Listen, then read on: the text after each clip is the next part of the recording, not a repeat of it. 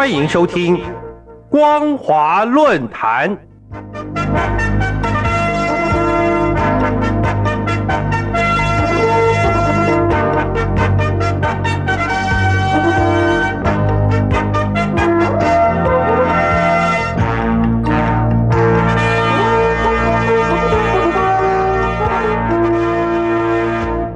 各位听众朋友，大家好，欢迎收听本节的光华论坛，我是苏燕。我们今天要谈论的主题是彭帅事件使北京冬奥出现雪上加霜的危机。各位听众朋友，中共在明年二月将会主办北京冬季奥运会，但因为人权问题一再引起争议，国际间早就传出抵制声浪。近来，由于大陆网球女将彭帅。举报遭到前中共常委张高丽性侵之后被失踪，国际社会不仅紧急呼吁让彭帅出面说明他的现况，更提高对北京冬奥的抵制。中国如果不妥善处理彭帅事件，风波必然持续扩大，将会对中共造成极其不利的影响。日前，当网球明星彭帅。公开对前中共副总理张高丽发出性侵重磅指控之后，中共不仅在国内审查有关指控的所有讨论，并试图通过官媒消除国际社会对彭帅下落和安全的担忧，但这些举动似乎并没有任何效果。事实上，从彭帅公开指控后，大陆媒体基本上是保持沉默。有关彭帅的信息也遭到封锁，微博上搜索彭帅的账号被屏蔽，他的账号的评论功能也被暂停。所谓的封锁甚至扩大到国外媒体。根据 CNN 表示，他在大陆播出的信号在十一月十八号曾被掐断。CNN 主播安德库伯在节目上告诉观众说，每次报道彭帅事件时，中共政府都会屏蔽 CNN 的信号。在以往，只有当涉及像六四这样敏感日，或预计会播出中共敏感信息的节目内容时，才会出现类似的现象。可见，彭帅事件已经成为中共的心痛点。而正因为中共的全面封锁，彭帅在哪儿，目前已经是国际社交媒体的焦点。到十一月二十一号为止，彭帅在哪的标签在脸书以及推特上被提及的次数超过三千两百万次，而这两个社交平台在大陆都被屏蔽。这显示中共的信息封锁不仅没能把彭帅事件平息下来，反而加剧国际社会的质疑。当然，中共也不是没有企图让事件降温。十一月十七号，中共环球电视网通过官方推特账号，曾经转发据称是彭帅给国际女子网球协会的电子邮件，内容说，彭帅否认他遭到性侵，也否认自己失联。十一月二十号，中共党媒《环球时报》总编胡锡进在推特上发文称。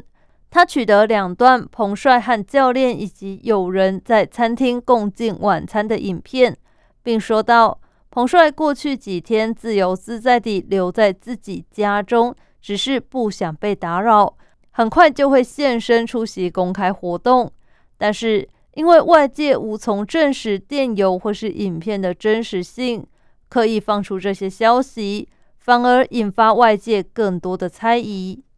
像国际女子网协主席史蒂夫·西蒙就说：“这些视频不足以证明彭帅的自由和安全，因为无法确定他是否能够在没有胁迫或是外部干扰的情况下自行做出决定和采取行动。”他还表示：“中共官媒发布的关于彭帅的声明，只让我对彭帅的安全和下落更加担忧。”西蒙在接受 CNN 采访时，更直截了当的说：“如果这件事没有得到妥善的处理，将会把赛事从中国搬出。”除了国际女子网协之外，十一月二十号，国际奥林匹克委员会委员庞德也对媒体表示：“全球对彭帅的遭遇都很愤慨，这样的情况可能会迫使国际奥委会就北京的人权记录杠上中共。庞德说，如果不尽快以明智方式解决，可能会一发不可收拾，迫使国际奥委会采取更强硬的立场。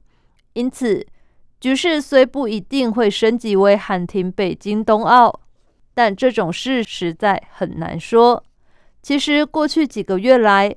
国际间早就传出抵制北京冬奥的各种声音。七月八号，欧洲议会通过决议，呼吁欧盟成员国婉拒派政府代表和外交官出席北京冬奥，除非中国政府表明香港、新疆、西藏、内蒙古和其他地区的人权状况能做到可被验证的改善。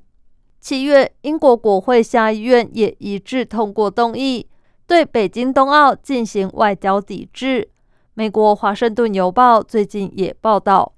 美国政府将在本月底前宣布外交抵制北京冬奥。十一月十八号，美国总统拜登在白宫被记者问到是否会外交抵制北京冬奥时，他回答说：“我们正在考虑此事。”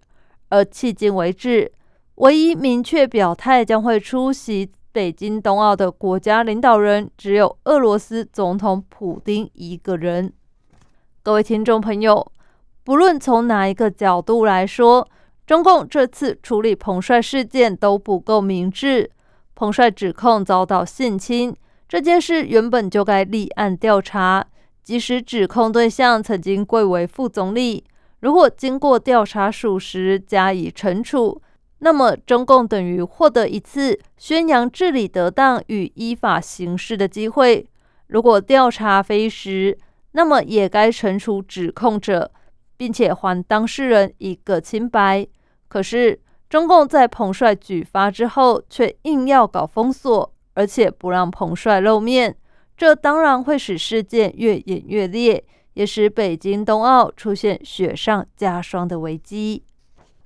感谢您收听这节的光华论坛，我是苏燕。我们今天所谈论的主题是彭帅事件使北京冬奥出现雪上加霜的危机。如果您对节目的内容有任何的想法或建议，都欢迎来信告诉我们。一般邮件可以寄到台北北门邮政一千七百号信箱，电子邮件请寄到 lily 三二九 at ms 四五点 hinet 点 net。lily 三二九 at m s 四五点 h i n e t 点 n e t，